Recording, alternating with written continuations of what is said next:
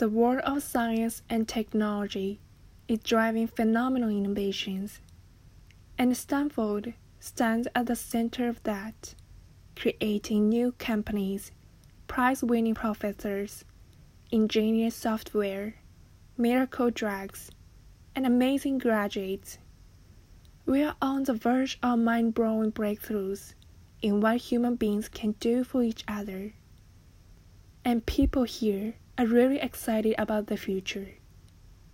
At the same time, if you ask people across the United States, is the future going to be better than the past?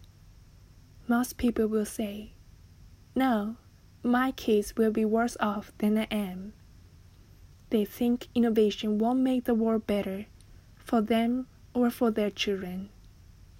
So, who's right?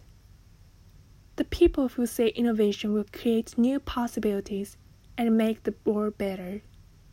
Or the people who see a trend towards inequality and a decline in opportunity and don't think innovation will change that.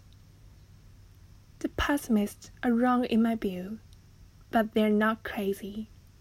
If technology is purely market driven and we don't focus innovation on the big inequalities, then we could have amazing inventions that leave the world even more divided.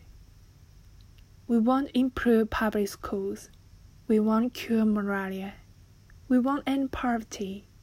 We want to develop the innovations poor farmers need to grow food in a changing climate. If our optimism doesn't address the problems that affect so many of our fellow human beings, then our optimism needs more empathy.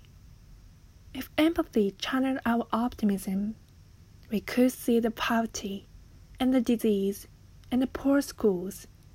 We would answer with our innovations and we would surprise a pessimist. Over the next generation, you Stanford graduates will lead a new wave of innovation and pride to your world. Which problems will you decide to solve? If your world is wide, you can create the future we all want. If your world is narrow, you may create the future the past pessimists fear.